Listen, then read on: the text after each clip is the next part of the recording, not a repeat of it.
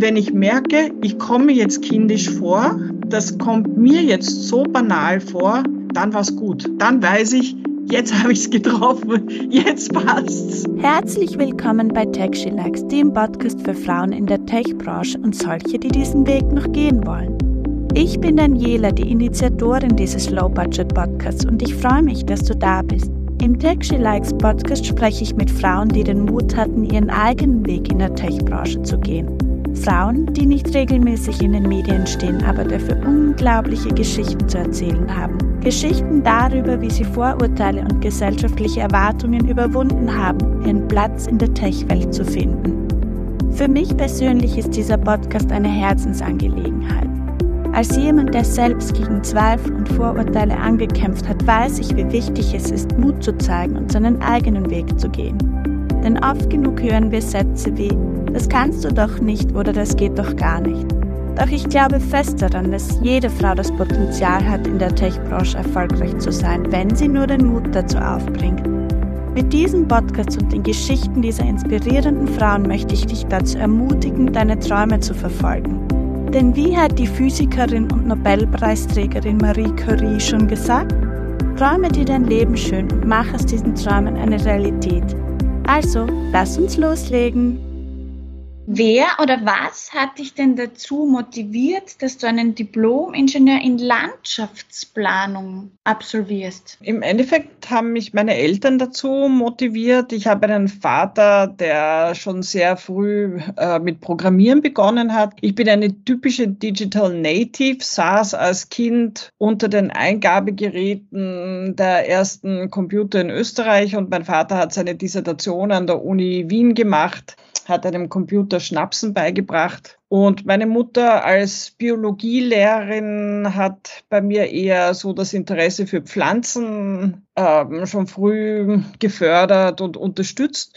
Und so hat habe ich irgendwie einen, einen äh, so den Wunsch gehabt, so diese beiden Bereiche Technik und äh, Pflanzen zu verbinden. Und da war Landschaftsökologie, damals hieß es noch so, eine recht logische Schlussfolgerung ja, in der Realität hat sich dann anders herausgestellt.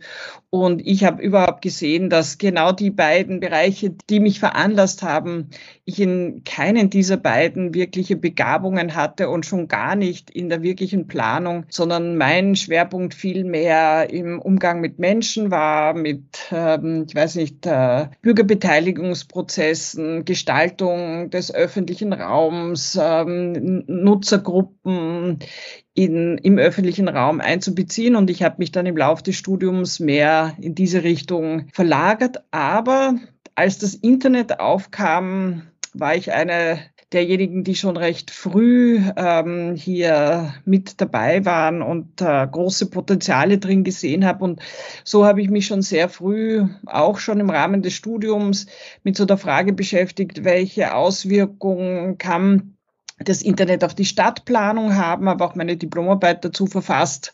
Und wenn ich mir die heute viele, viele Jahre, schon fast Jahrzehnte später anschaue, dann ist das ganz witzig, weil keine der Begriffe, die ich in meiner Diplomarbeit verwende, heute noch so in Verwendung wäre.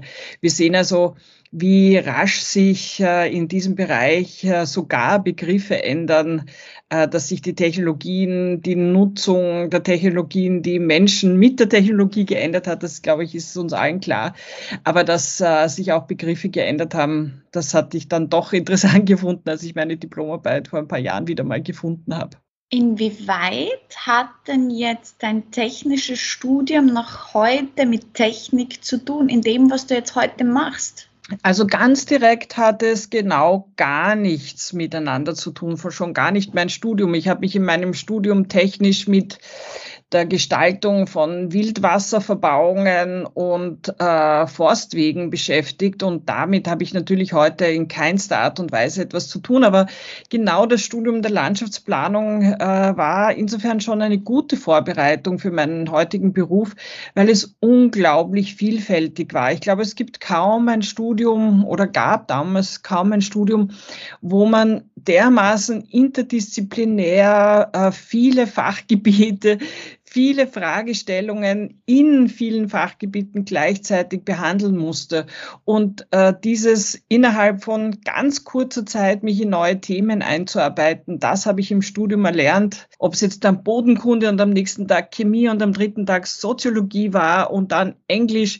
Es sind sozusagen die ganze Bandbreite da gewesen und, äh, und das äh, ist kommt mir heute sehr zugute. Was mir auch aus dem Studium sehr zugute kommt, äh, ist das Arbeiten in Teams. Die Universität für Bodenkultur war eine der wenigen damals, wo das immer schon im Vordergrund stand. Äh, wir als Studierende waren eigentlich immer in Projektgruppen, in Arbeitsgruppen, oft in wirklich interdisziplinär denkenden Gruppen. Und das ist auch etwas, was ich heute sehr nutzen kann. Und eines, das erstaunt mich immer wieder, ich habe gelernt, österreichische äh, äh, Akzente und Dialekte zu verstehen. Und wenn ich heute in eine Schule ähm, irgendwo am Land in Vorarlberg oder im tiefsten Kärnten komme, verstehe ich die Kinder. Und das hilft mir ähm, bei der Arbeit ganz massiv, weil letztendlich rede ich heute viel mit Menschen und äh, dass ich sie zumindest verstehen kann, ist hilfreich. Was umfasst dein Job jetzt heute genau? Also was machst du? Ja, meine Bezeichnung ist, ich bin die pädagogische Leiterin von Safe Internet AT und konkret heißt das auf der einen Seite, dass ich mir so anschaue, was sind neue Entwicklungen, äh, welche Themen sind für welche unserer Zielgruppen relevant und welche Unterlagen, Materialien, welche sozusagen Zugänge wären da auch für welche Zielgruppen notwendig. Jetzt kann man sagen, was habe ich als Landschaftsplanerin hier zu tun? Bin keine studierte Pädagogin. Das stimmt, ich bin keine studierte Pädagogin, aber ich habe ähm, bereits als Jugendliche äh, eine ganz wichtige Berufserfahrung ähm, äh, für diesen Beruf gemacht.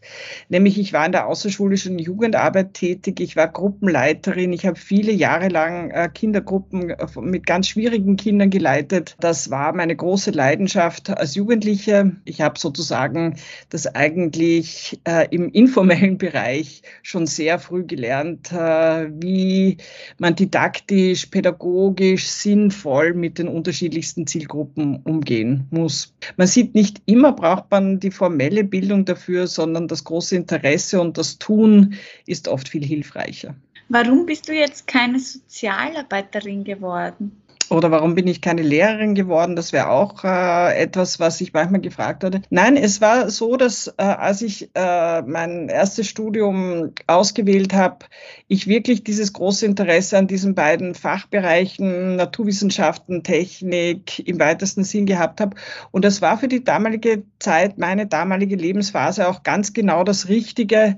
Ich hätte mir gar nicht etwas anderes vorstellen können und ich bin auch sehr froh, dass ich das studiert habe. Ich habe wirklich viel äh, Bereichendes gelernt und ich, auch wenn man mich heute fragt, na ja, das hat ja gar nichts mit dir zu tun. Ich, ich gebe einfach hier immer den Tipp, studier das, was dich wirklich interessiert, womit du dich gerne beschäftigen möchtest. Du weißt nie, was dann im Rest deines Lebens noch auf dich zukommt, wohin es dich dann treibt. Und alles, was du irgendwann lernst, ist nicht verloren. Es ist äh, nutzbar und man weiß oft nicht, für was man was äh, brauchen kann. Also genau diese äh, Frage, kann ich äh, österreichische Dialekte verstehen oder nicht, das mir wirklich ganz massiv hilft heute, hätte ich nie gedacht, dass das etwas etwas ist, das äh, zum Beispiel bei dem Studium an der BOKU ein ganz wichtiger Nebeneffekt ist. Also das ist so ein positiver sozusagen Benefit, wo man vorher gar nicht weiß. Also dort das zu tun, äh, was einen interessiert, äh, wo es einen so hintreibt, wo die Leidenschaft einen hinzieht, das ist einfach das Allerwichtigste. Und äh, ich bereue keinen, keine Sekunde, dass ich ein elf Jahre langes Studium auf mich genommen habe.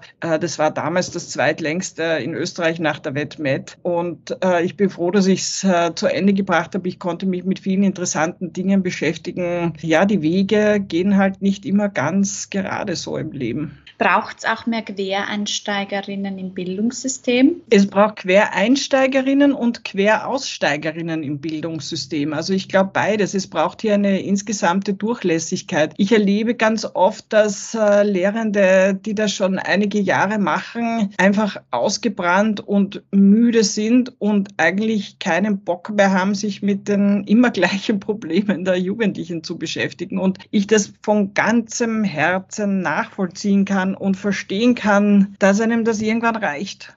Und da bräuchte es auch eine gute Exit-Strategie. Und auf der anderen Seite braucht es Leute, die später dazukommen, die einfach entdecken, so im Laufe ihrer beruflichen Tätigkeit, ähm, dass ihnen Jugendliche wichtig sind, dass sie auch etwas beziehen aus dem Umgang mit Jugendlichen. Äh, das ist eine sehr, sehr schöne Tätigkeit. Sie kann aber auch einfach sehr belastend sein. Und ich glaube, diese Durchlässigkeit, äh, die, die ist äh, hier ganz notwendig. Und ich erlebe an mir, und so meiner Geschichte, dass äh, das Kommen aus einem ganz anderen Bereich, einen anderen Blickwinkel auf Dinge zu haben, nicht äh, in einem sozusagen Beruf groß geworden zu sein, dass das äh, sehr hilfreich ist ähm, in der Diskussion mit den Lehrenden, äh, dass es mir manchmal möglich macht, andere Perspektiven einzubringen und sie es von Leuten wie mir auch eher annehmen können. Was würdest du denn jetzt tun, wenn du Bildungsminister Ministerin wärst? Ich erlebe, dass wir heute ein ähm, Schulsystem haben, das in keinster Art und Weise den aktuellen Anforderungen, ähm, mit denen Kinder und Jugendliche eigentlich zu tun haben, passend ist. Kinder und Jugendliche müssen heute auf, ähm, sagen wir mal, Testformate lernen und äh, nicht mehr ihren äh, Leidenschaften nachgehen, ihren Interessen nachgehen. Ich glaube, wir müssten Bildung und das Schulsystem von ganz grundsätzlich neu andenken, so dass äh, einfach hier viel mehr auf die Stärken und Interessen der Kinder Rücksicht genommen werden kann und dass es nicht darum geht, ein Testformat für die Zentralmatura zu erlernen, äh, sondern wirklich die Inhalte, die da relevant sind. Und ich erlebe einfach ganz oft, dass äh, genau dieses äh, Hinarbeiten auf diese standardisierten Überprüfungen auch bedeutet, äh, dass sehr viel auf der Strecke bleibt. Ja. Wir haben im Moment die Situation, dass wir viel Cybermobbing an Schulen äh, beobachten müssen. Aber wir haben einfach die Situation, dass Lehrende sagen, ja, aber ich schaffe den Stoff nicht und den Stoff muss ich schaffen, weil diese Klasse hat, was weiß ich, in wie vielen Jahren Matura. Und wenn, äh, wenn sie das nicht mitbekommen haben, dann schaffen sie das einfach nicht. Und das ist ein Dilemma, in dem hier Lehrende und Schüler und Schülerinnen sind. Da bräuchte es andere Auswege. Wenn du jetzt nochmal an die kleine Barbara äh, zurückdenkst, wie ist es dir denn gegangen in der Schule? Hat man da auf deine Stärken Rücksicht genommen? Ich selber war in einer sehr speziellen Situation in der Schule. Ich war nämlich Tochter einer Lehrerin und meine Mutter war an meiner Schule Lehrkraft, was nicht super war, weil sie wusste alle Schularbeitsergebnisse vor mir und wollte ich Schulstangeln, äh, musste ich das meiner Mutter sagen, weil sie sonst in blöde Situationen gekommen wäre. Ich wurde von meinen Mitschülerinnen oft sehr schief angeschaut und auch meine Lehrenden haben mich etwas anders behandelt, sagen wir es mal so. Ich habe mich extrem unwohl in der Schule gefühlt. Es war für mich kein gutes Ort, wo meine Freunde waren. Die waren außerhalb, aber mich hat es nicht gestört. Äh, ich habe mich auch durch schlechte Lehrkräfte nicht an meinen Interessen hindern lassen. Ich glaube, ich war, was man heute als resilient bezeichnet, äh, in meiner Kindheit extrem resilient und habe mir immer die Orte gesucht, die für mich gut waren und habe mich nicht abbringen lassen von Orten, die für mich schlecht waren. Das ist die eine Seite. Die andere Seite, ich bin in einer Zeit in die Schule gegangen, als so Reformpädagogik wieder mal einen Aufwind äh, genommen hat und ich hatte das Glück, dass ich sowohl eine Direktorin als auch ähm, wichtige Lehrkräfte meiner Hauptfächer, die viel Neues ausprobiert haben, die mutig äh, äh, an, an das Unterrichten herangegangen sind. Die waren ganz jung und die, die waren irrsinnig motiviert und engagiert und ich habe mich da sehr mitreißen lassen äh, von ihrem Elan, von ihrem Spirit, von ihren äh, Versuchen, neue Sachen auszutesten und zu schauen. Und eine Lehrkraft, äh, die ist dann später Lehrenden Weiterbildnerin geworden und als sie dann einmal in meinem Kurs saß, als ich E-Learning unterrichtet habe, ähm, war das eine sehr lustige Situation. Die hat sehr viel äh, weitergebracht, die hat da wirklich sehr viel umgesetzt dann auch so im Laufe ihres beruflichen Lebens, heute auch schon in Pension. Und eine andere Lehrkraft, die auch sehr viel ausprobiert hat, die hat aufgegeben, die hat, nachdem wir maturiert haben, das Schulsystem verlassen und wie ist in andere, äh, in eine andere Branche gegangen, äh, weil sie äh, eigentlich gesehen hat, dass sie all das, was sie so motiviert hat, äh, Lehrkraft zu werden, nicht umsetzen konnte. Also äh, zwei Beispiele, äh, die beide mit viel Elan an die Sache herangegangen sind. Die eine, die gescheitert ist, aber nicht als Person gescheitert ist, sondern am System gescheitert ist und die andere, die das System, glaube ich, sehr gut nutzen konnte. Das waren für mich äh, ganz wichtige Vorbilder und ich denke an beide oft zurück, äh, wenn ich so auch selbst Sachen ausprobiere und überlege, was könnte man jetzt in welcher Zielgruppe vielleicht so ein bisschen anders machen, wie könnte man da vielleicht ein bisschen paradox intervenieren. Das habe ich von den beiden gelernt und insofern war meine Schulzeit ähm, sowohl gut als auch schlecht, äh, sehr befruchtend und äh, manchmal auch in der Erinnerung, äh, fürchterlich. Aber auf die Frage, hat es Mobbing damals gegeben? Ja, es hat Mobbing damals gegeben. Der Unterschied war nur der, du bist nach Hause gegangen und hast die Tür zumachen können und hast dir denken können, lass mich in Ruhe.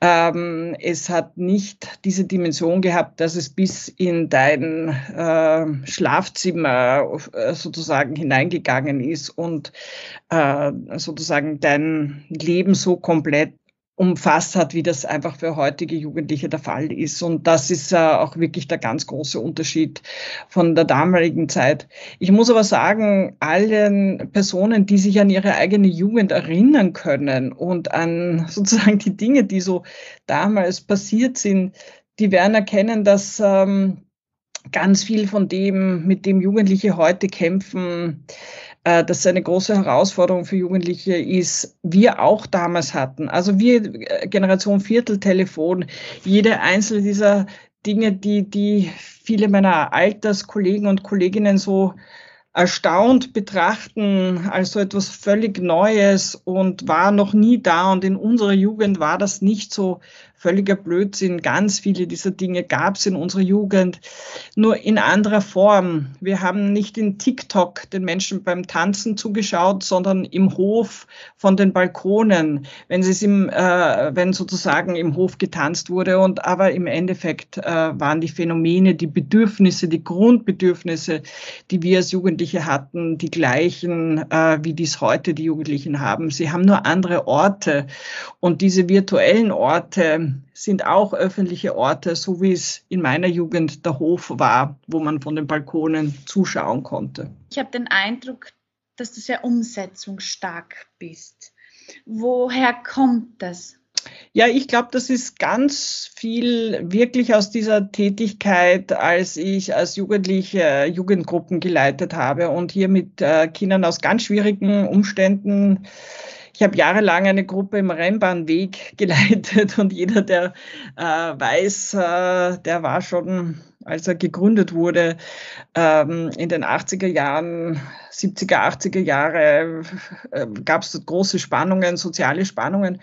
Und der Umgang mit diesen Kindern, diesen Jugendlichen, da musst du umsetzungsstark sein, da musst du einfach sofort tun, da kannst nicht lang erst groß und dumm eiern, sondern da musst du jetzt was machen. Und ich glaube, das hat mich sehr geprägt, ähm, nicht lang, ja, einfach auch Sachen auszuprobieren, ja, und auch scheitern dürfen. Ich glaube, das gehört dazu. Also äh, gerade in diesen sich rasch verändernden Dingen, mit denen wir so zu tun haben, da müssen wir hin und wieder scheitern, da müssen wir hin und wieder völlig an die Wand rennen.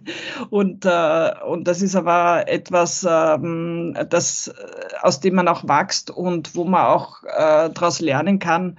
Ähm, und das darf einen auch nicht abhalten. Und ich glaube, ja, wahrscheinlich hat das aus dieser Zeit, rührt das her. Wie hast du damals auch in deiner Schulzeit die MINT-Fächer wahrgenommen? Ich habe ein Elternhaus gehabt, das zum Teil sehr MINT-lastig war. Daher, ich hatte Interesse vom Elternhaus her unterstützt und auch gefördert und bin in der Schule aus äh, den üblichen Gründen, weil meine lieberen Schulkolleginnen dorthin gegangen sind, in ein neusprachliches Gymnasium gegangen. Also extra Fail, wirklich nicht sehr sinnvoll. Ich war sprachlich echt schlecht. Ich hatte nichts in den, in den Fächern, äh, die mich eigentlich interessiert haben. Aber es hat einfach ich habe es einfach persönlich äh, mir dann selber auch viel angeeignet. Also ich hatte eine wirklich schlechte Physiklehrerin. Physik war bei uns das absolut verhassteste Fach. Äh, die hat irgendwas erklärt, ja, und dann habe ich es mir halt am Nachmittag in den Büchern, die ich irgendwo zu Hause gefunden habe, angeschaut. Ja, weil Videos oder so andere Dinge gab es noch nicht. Und habe versucht zu verstehen, um was es da geht. Habe versucht zu verstehen, was ist die Relativitätstheorie, bin kläglich gescheitert. Das erinnere ich mich an meinen da habe ich dann eigentlich, glaube ich, aufgegeben, fast äh, mich weiter mit Physik beschäftigen zu wollen. Aber ich habe halt versucht, das also in meinen Alltag und meine alltäglichen Interessen zu integrieren. Ich glaube, es ist etwas wenn die Schule das fördern kann, unterstützen kann, ist das ganz wunderbar. Äh, Mädchen wie Jungs, ja. Äh, ich ich glaube ja, dass das auch bei vielen Jungs viel zu kurz kommt. Ähm, da ist dann oft nur so ein bisschen das Lego-Bauen, die Technik, das dann gefördert wird. Aber da könnte man Minecraft auch spielen und da spielen wenigstens auch Mädchen ganz gern. Ich glaube, dass das insgesamt gut ist, wenn es da mehr Förderung gibt und auch diese Ansätze, dass man das viel mehr am Alltag orientiert, wie ich das manchmal bei meinen Töchtern in der Schule erlebt habe, bei guten Lehrenden, ist da sehr hilfreich. Aber es ist noch viel zu wenig. Ähm, es ist noch viel zu abgehoben und äh, ich fürchte auch manchmal, gerade in Biologie, habe ich den Eindruck, ähm, dass das ganz wenig äh, Bezug äh, zum Leben äh, der Jugendlichen hat. Und das ist so schade, weil ich erlebe aus meiner Tätigkeit bei Safe Internet, dass wir gerade zum Beispiel im Bereich Gesundheit, Ernährung, ähm, also in Dingen, die sehr nahe an dem Biologieunterricht sein könnten, unglaubliche Fake News-Verbreitungen sehen, wo Schwachsinn verzapft wird, Ende nie und äh, in sozialen Netzwerken äh, weiter geteilt wird und äh, das oft sich so mit den Hoffnungen und Wünschen und, und, und, und Träumen der Jugendlichen äh, sich äh, deckt und ähm, wäre da der Biologieunterricht zum Beispiel in der Lage, ein fundiertes Grundwissen darüber, wie funktioniert Ernährung,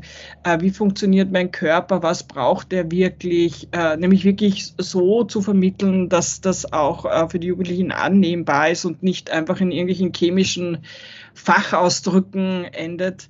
Ähm, dann äh, glaube ich, äh, wäre da viel geholfen und auch äh, so die die Arbeit in, wie erkenne ich gute Quellen im Internet, wie beurteile ich die Inhalte, wo kann ich mir Hilfe holen, wenn ich mir nicht sicher bin. All das wäre eigentlich viel leichter, wenn wir einen guten Unterricht äh, hier hätten, der das auch äh, unterstützen würde. Aber ich, ich erlebe da eigentlich in der Praxis, äh, dass das zwar eigentlich im Lehrplan steht und eigentlich auch möglich wäre, aber dass es in der Realität äh, sehr auseinanderklafft. MINT würde allen gut tun. Du hast ja jetzt deine Lehrerin in, mit Physik in Verbindung gebracht und Physik war deshalb auch kein schönes Fach. Wie schaffen wir es, die Fächer jetzt nicht so stark mit der Lehrperson zu verknüpfen und so abhängig davon zu machen von der Lehrperson? Oder ist es unausweichlich? Naja, ich glaube, dass die Lehrpersonen wirklich ganz wichtig sind. Äh, das, was ich an mir erlebt habe, dass ich so resilient war und mich nicht abhalten habe lassen durch eine schlechte Lehrkraft, weil mich etwas interessiert hat, das ist ja die Ausnahme. Das ist nicht die Regel. Ganz viel lernen Kinder über über Beziehung. Und wenn Sie eine Lehrkraft haben, die, die Sie toll finden, die Sie bewundern, dann interessiert Sie auch das Fach. Ich habe das an einer äh, Lehrkraft meiner äh, Tochter erlebt, die die Physik unterrichtet hat. Großartig, die war wirklich das Beispiel, wie es sein soll. Äh, die hat äh, wirklich einfach genau sich auf, äh, auf die Lebenswelt der Jugendlichen eingelassen. Die haben nicht Physik gehabt, sondern die haben sozusagen so Naturwissenschaften im Allgemeinen gehabt. Ich weiß nicht, wie das Fach genau geheißen hat. Das war dann jedes Jahr ein bisschen ein anderer Schwerpunkt. Dieser, dieser Lernen ist es genau das äh, gelungen, ja, das sozusagen andocken an den, ähm, an den äh, Lebenssituationen der Jugendlichen und äh, auch als Person zu vermitteln, ja, ich glaube, dass dieses Fach wichtig ist, aber ich weiß, für dich gibt es auch andere Fächer, da ist es jetzt wichtiger, Mathe und Englisch Schularbeiten zu bestehen. Du musst jetzt nicht in meinem Fach hier den Mordsaufwand und ich weiß nicht, mitten in der Nacht noch eine Arbeit abliefern, äh, sondern ein gutes Projekt machen, Dinge umfassender zu betrachten, äh, dir Sachen herauszunehmen, die auch dich interessieren. Und in diesem Fach ist äh, für äh, meine Tochter, die nicht sehr naturwissenschaftlich interessiert ist, viel weiter gegangen. Die hat irrsinnig viel davon profitiert. Und ich glaube, dass da war die Person der Lehrkraft ganz entscheidend, aber auch dieser Zugang, dass die Kinder, äh, die Schüler und Schülerinnen, also dass er ähm, sozusagen aus ihren Interessen äh, sich Fragestellungen genommen haben und dafür dann ähm, in diesem, dieser großen Fachgruppe Antworten gesucht haben mit Unterstützungen der Lehrkräfte, eben mehrere, äh, dass das eigentlich ein ganz toller Weg ist und das ein ganz äh, gutes Beispiel ist, wie das auch äh, für Schülerinnen, die die jetzt MINT überhaupt nicht interessieren, eigentlich gut passend ist. Ja. Und du hast ja vorher kurz dieses abgehoben Komplexität-Thema angesprochen. Kann es auch daran liegen, dass gerade die MINT-Fächer so abgehoben, so Komplexität auch absichtlich von den Lehrpersonen gemacht werden, um einfach ihre inhaltlichen Schwächen zu verbergen? Ich meine, wenn man, wenn man ein naturwissenschaftliches Fach studiert und ich habe ähm, ich hab angefangen, äh, Biologie zu studieren, dann ist es einfach klar, du brauchst hier diese vielen Fachbegriffe. Du brauchst diese vielen Fachbegriffe, um deine Profession zu verstehen. Und wenn du das studierst, dann kommst du nicht umhin, dich einfach äh, dir dieses Vokabular zuzulegen. Es passt aber nicht für die Schule. Äh, ich glaube, in der Schule kann man auch anders vorgehen. Es zeigt der amerikanische Raum ganz gut. Ja, dort äh, sind Lehrende in der Lage, inhaltlich sehr komplexe Themengebiete so zu vermitteln, dass das auch Menschen ohne diesem Fachvokabular verstehen können. Ich glaube, dass wir im deutschsprachigen Raum äh, in äh, ganz vielen Wissenschaften uns immer so ein Fachvokabular zulegen wie einen äußeren Panzer, äh, der uns abgrenzt von anderen Fachgebieten. Wir sind ganz wenig durchlässig ähm, und äh, sozusagen in der Lage, eigentlich über diese Grenzen hinauszugehen. Und Personen, die das tun, denen wir Unwissenschaftlichkeit unterstellt und sie werden nicht ernst genommen. Und dabei ist es eigentlich dass die viel größere Kunst, äh, Dinge einfach zu erklären, die aber komplex sind. Und egal, ob wir im Bereich der Technik oder im Bereich der Naturwissenschaften sind, ähm, dort brauchen wir diese Fähigkeiten, auch Menschen Zusammenhänge erklären zu können, ohne diese Fachbegriffe zu verwenden, weil das Wissen brauchen einfach alle Menschen ich bin da total bei dir, ähm, was du jetzt erwähnt hast. Ich finde das auch sehr spannend, weil ich im Informatikunterricht versuche meinen Schülern immer einen Algorithmus zu erklären, mit der Metapher Macarena zu tanzen. Mhm. Aber ich komme gleichzeitig auch immer ein bisschen wie ein Idiot vor. Genau. Eben aus den Gründen, die ja. du jetzt erwähnt hast. Und Richtig. im Englisch, im angloamerikanischen Raum, ist das überhaupt kein Thema. Ganz im Gegenteil, ich würde das noch gerne unterstützen. Im angloamerikanischen Raum, vor allen Dingen im amerikanischen, ich bin mir nicht so sicher, ob das in Großbritannien auch so ist. Da, da könnte ich es nicht sagen. Aber ich habe es in Amerika erlebt. Da ist es ein, eine Qualität, dass du so etwas kannst, dass du solche Vergleiche finden kannst, wie den Macarena-Tanz. Ich mache es mit Kochrezepten, weil ich koche sehr gerne, ja. Ähm, und äh, da ist je banaler du sozusagen, ja, auf Kindergartendeutsch, du komplexe Dinge darstellen kannst, desto mehr wird das angesehen und akzeptiert, wird sozusagen auch als eine Qualität einer Person angesehen. Da gibt sogar, ich, irgendwann habe ich einen Beruf gefunden, der Information Broker, was jetzt ein bisschen irreführend ist, glaube ich. Aber sozusagen einen Beruf für Leute, die in der Lage sind, wissenschaftliche Dinge so zu erklären, dass Leute wie wir uns deppert vorkommen, ja, und kindisch vorkommen. Dieses, ich glaube immer, und, und ich, ich bin da ganz bei dir, weil ich muss ja oft äh, irgendwelche Zusammenhänge auch erklären und auch wirklich tatsächlich Kindern. Wenn ich merke, ich komme jetzt kindisch vor, das kommt mir jetzt so banal vor, dann war's gut. Dann weiß ich, jetzt habe ich es getroffen, jetzt passt's. Kann man das auch mit Erwachsenen machen? Man kann das mit Erwachsenen machen, weil ganz viele Erwachsene irrsinnig froh sind, wenn man Dinge einfach erklären. Was man nicht tun darf, ist es sozusagen kindisch darstellen. Aber in dem Moment, wo du es seriös erklärst und einfach nur äh, normale alltägliche Worte verwendest, äh, und niemanden sozusagen das äh, Gefühl gibst, äh, du bist deppert, geht das sehr gut. Es geht mit allen Zielgruppen. Wir alle haben Bereiche, in denen wir uns nicht auskennen. Ähm, wir alle wissen, dass wir in diesen Momenten, wo wir uns nicht auskennen, froh sind, wenn wir auf Leute stoßen, die es uns so erklären, dass wir ihnen folgen können. Wie schaut es bei dir aus, was Sprachen betrifft und die Programmiersprache? Sehr oft wird ja gerade Programmieren auch mit dem Lernen einer Sprache gleichgesetzt. Kannst du, sprichst du Programmieren? Ich habe als, als Jugendliche ähm, mich ein Jahr mit Basic-Programmieren herumgeschlagen. Also jetzt kannst du dir ausrechnen, wie lange das schon her ist. es ist sehr lange her. Ich hatte damals nicht den Eindruck, äh, dass das wie eine Sprache ist, sondern ich hatte vielmehr den Eindruck, es ist, wie konstruiere ich einen Lateinsatz. Und ich habe Latein deshalb in der Schule gemocht, weil es so logisch war. Weil irgendwie eins dem anderen irgendwie gefolgt ist. Okay, das hat immer ein paar Grammatikausnahmen gegeben.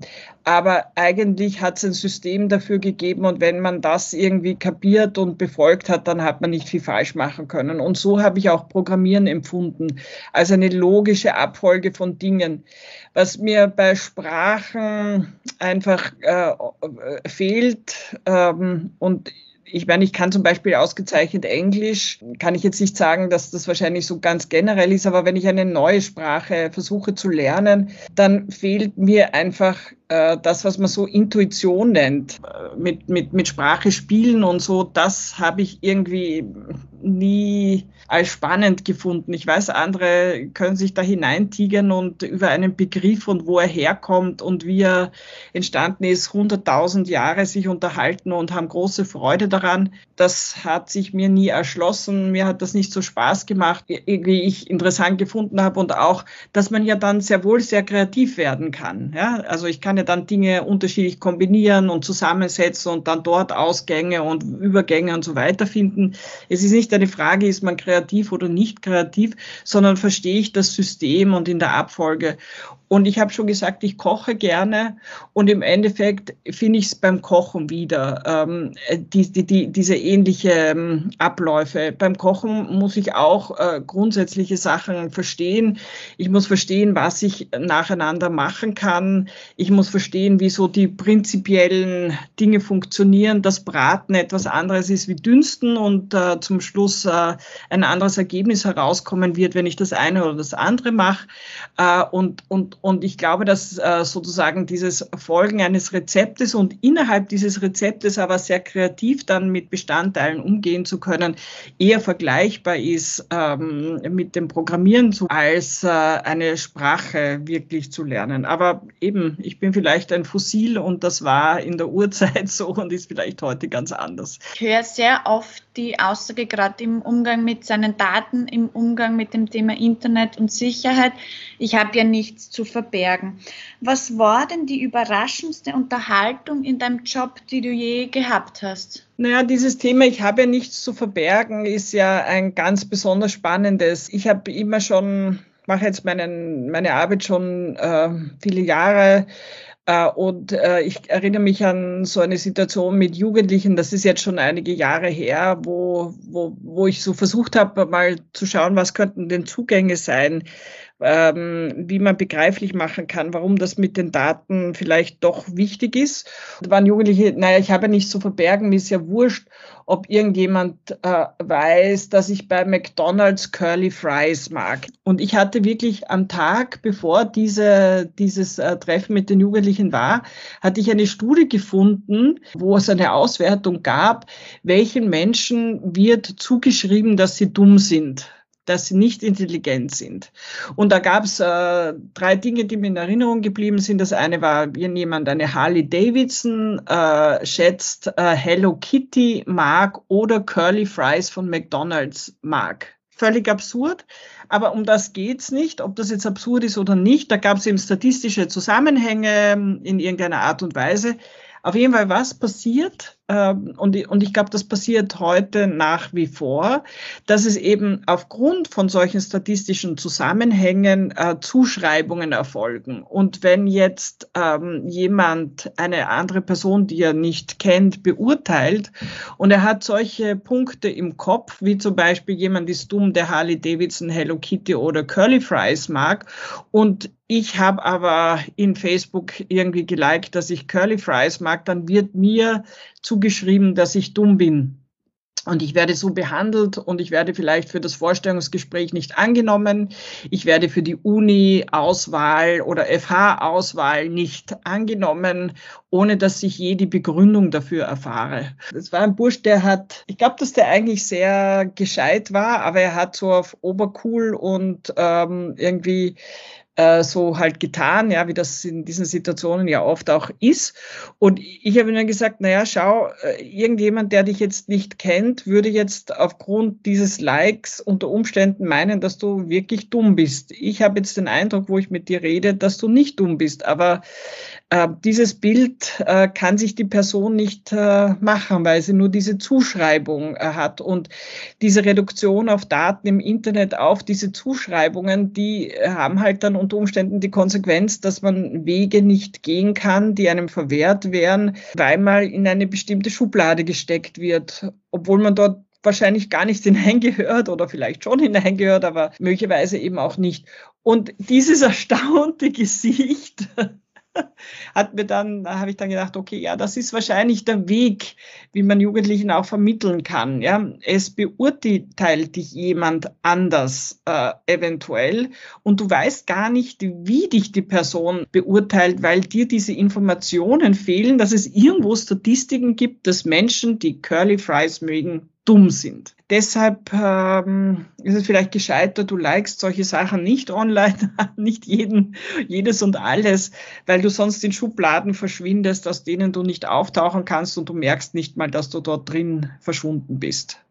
Mein Sohn hat einen brasilianischen Vater und jetzt ist ja das Thema Kriminalität und wahrscheinlich zukünftig auch Internetkriminalität dort nochmal um einiges ärger, als wir das hoffentlich jemals erleben werden. Jeder wird dort angegriffen und wenn man da eine Information hat von einer Person, alleine, dass sie schon zwei Kinder hat oder ein Kind hat, dann kann das schon eine Info sein, die zu viel ist, weil man halt dann mitten in der Nacht angerufen wird und äh, jemand einem sagt, dass er sein Kind entführt hat, wenn das Kind vielleicht schon älter ist und nicht mehr bei den Eltern wohnt, das Kind entführt hat und Lösegeld fordert. Demnach jetzt, wenn ich das jetzt als Beispiel hernehme, überspitzt gesagt, würde ich sagen, okay, eigentlich ähm, solltet ihr dann alle gar nicht an meinem Podcast teilnehmen und ähm, keine persönlichen Informationen teilen, wie zum Beispiel, dass du jetzt zwei Töchter hast.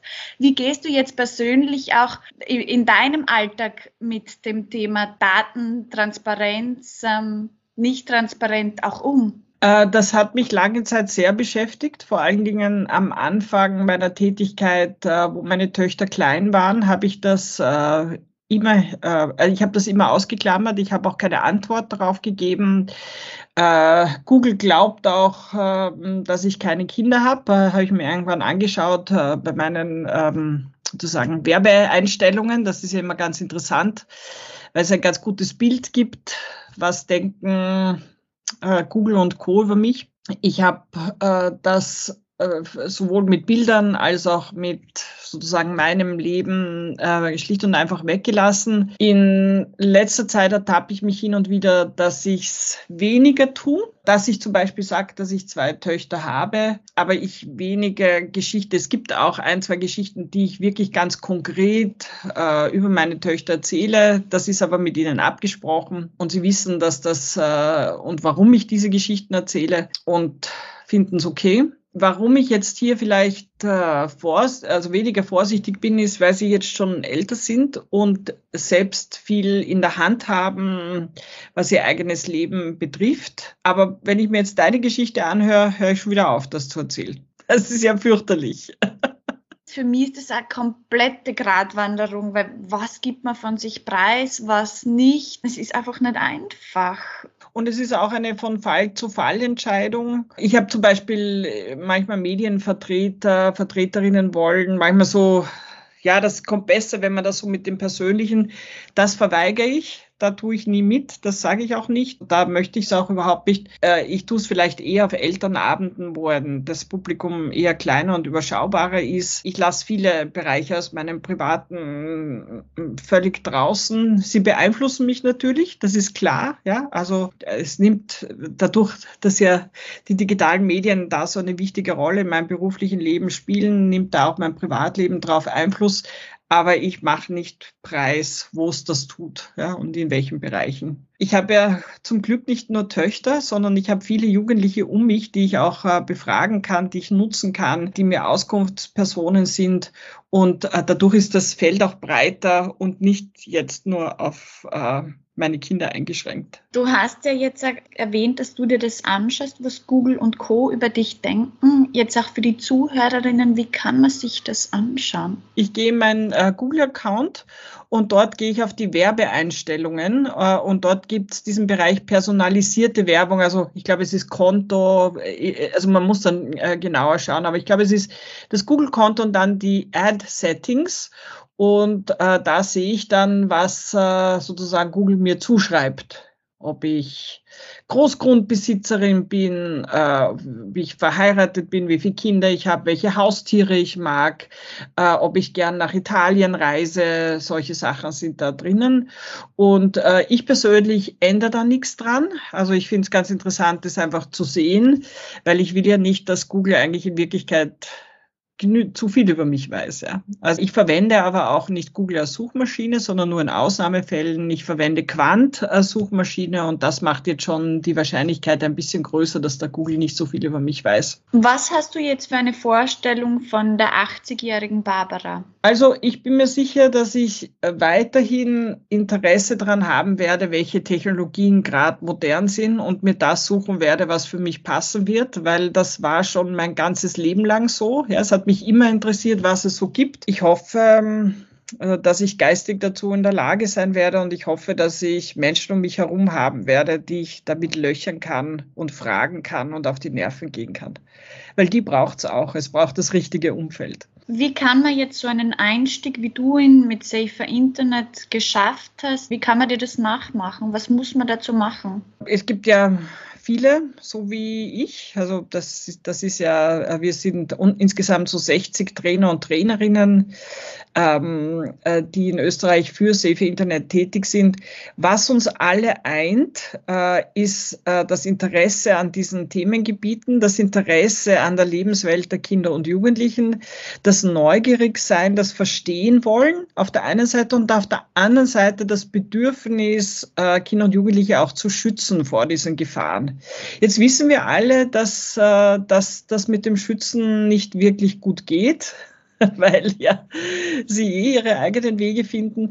Ähm, aber schützen kann man auch, indem man sie stärkt, indem man sie aufklärt, indem man äh, sozusagen ihnen äh, äh, zeigt, um was es hier eigentlich geht, also ihre, ihren Horizont erweitert. Also Empowerment ist auch eine Art, äh, sie zu stärken. Ich glaube, die Neugierde an der Lebenswelt der Kinder und Jugendlichen, an diesen digitalen Dingen, äh, die Offenheit, sich auf neuen Blödsinn einzulassen, zu schauen, wie die, diese sozialen Netzwerke funktionieren, wie das mit den Computerspielen funktioniert, äh, die Dinge auch auszuprobieren, auch wenn man selbst zu alt und zu langsam ist in Wirklichkeit. Ich glaube, das ist äh, eine ganz äh, wichtige Voraussetzung. Und gut zuhören können, wie auch ein Gefühl dafür zu haben, warum was für die Kinder so wichtig ist was wir auch alle haben, wir verurteilen sie nicht dafür, sondern wir beobachten, ziehen Schlüsse draus, versuchen das mit unserem Wissen zu verknüpfen und dann dieses Wissen entsprechend an sie weiterzugeben. Und bei Eltern, das ja in Wirklichkeit meine wichtigste Zielgruppe ganz konkret in der Arbeit ist, ist es eigentlich, ähm, einfach zu schauen, was gibt so für Lösungen, die das Leben einfacher machen, ja, für die Situation der Eltern, weil Eltern in manchmal ganz unterschiedlich komplexen Situationen sind und manchmal habe ich den Eindruck, dass äh, das Allerentscheidendste bei Eltern, ob ich gute Medienerziehung machen kann, ist, was ich selbst als Kind äh, und Jugendliche erlebt habe. Äh, wie meine Eltern mich unterstützt haben in der Techniknutzung. Und jetzt gar nicht, also noch kaum jemand hat soziale Netzwerke in der eigenen Kindheit gehabt, also so Vorstufen, ICQ, 3Chat oder so schon. Aber ähm, noch nicht in dieser Art, sondern einfach wie der Zugang war, wie aufgeschlossen oder restriktiv oder ähm, hier gehandelt wurde. Ähm, und wenn Eltern erlebt haben, dass ihre eigenen Eltern dauernd nur gewarnt haben, das ist alles urgefährlich und da darfst du überhaupt nicht und triff dich mit niemandem und so weiter und so weiter, dann äh, tun sich äh, die Jugendlichen heute ganz schwer, wenn sie Eltern werden, hier einen anderen Weg zu gehen, ähm, als selbst zu warnen und alles zu verbieten und zu verunmöglichen. Eltern, die, die selbst eher eine Förderung erfahren haben, sind auch als Eltern, habe ich den Eindruck, so viel eher in der Lage, äh, dieses Umfeld auch ihren Kindern zu bieten und ähm, hier mit eher Stärkung und Interesse ähm, äh, Medienerziehung zu machen als mit Verboten. Und ich glaube, dass wir auf das noch äh, viel zu wenig schauen, wie wir hier Eltern äh, auch unterstützen können, weil gerade diese Generation ICQ, Ö3-Chat, die haben überhaupt nichts erfahren an Medien. Medienerziehung. Die haben völlig blanke Eltern gehabt. Ja. Davor hat es wenigstens ein Fernsehen gegeben, da hat es Regeln dafür gegeben. Da gab es, äh, auch zu Büchern gab es Regeln. Ich gehöre zu dieser Generation, auch mit dem Beispiel, dass wir jetzt dieses Interview da führen und mein Sohn ein Video anschauen darf, an eigentlich auch schon ja, viel zu lange. Wie hast du das selbst gehandhabt? Warst du da wirklich durchgeplant? Das äh, Durchgeplante war, dass man ständig adaptiert. Das Allerwichtigste ist äh, die Flexibilität. Die Regeln ändern sich laufend, weil die Kinder sich laufend, die Umstände sich laufend und wir Eltern uns laufend ändern. Und dass jetzt das Kind ein Video anschaut, weil du arbeitest, weil du, ich weiß nicht, äh, den Haushalt versorgen musst oder vielleicht auch äh, entspannen musst. Auch das ist ja als Eltern etwas ganz Wichtiges. Äh, das ist nicht das Problem, das Video anschauen, sondern äh, es ist viel mehr, kommt es darauf an, was passiert nach dem Video anschauen. Ja? Unternimmt man als Eltern dann etwas mit den Kindern, beschäftigt man sich mit den Kindern. Was, was ich ganz erstaunlich finde, ja, also äh, wir als Eltern sind beide Technologie interessiert und auch mit Technik äh, befasst. Unsere Kinder, dass äh, wir nicht davon ausgehen können, dass sie eigentlich unser Wissen haben werden, weil sie haben ein ganz ein anderes und in Wirklichkeit fürs Verständnis ein viel weniger großes. Also wir haben auch versucht, sie mit irgendwie, was sie sich äh, Computer aufschrauben und ähnliches äh, Dinge versucht in, ähm, mit den Kindern da Sachen zu machen. Das ist alles völlig kläglich gescheitert. Vielen lieben Dank. Das war die Folge mit Barbara Buchecker. Wenn euch die Folge gefallen hat, dann freue ich mich sehr, wenn ihr Texture Likes abonniert bei Apple Podcasts und Spotify und wenn ihr gerade bei Apple auch eine Bewertung da lasst.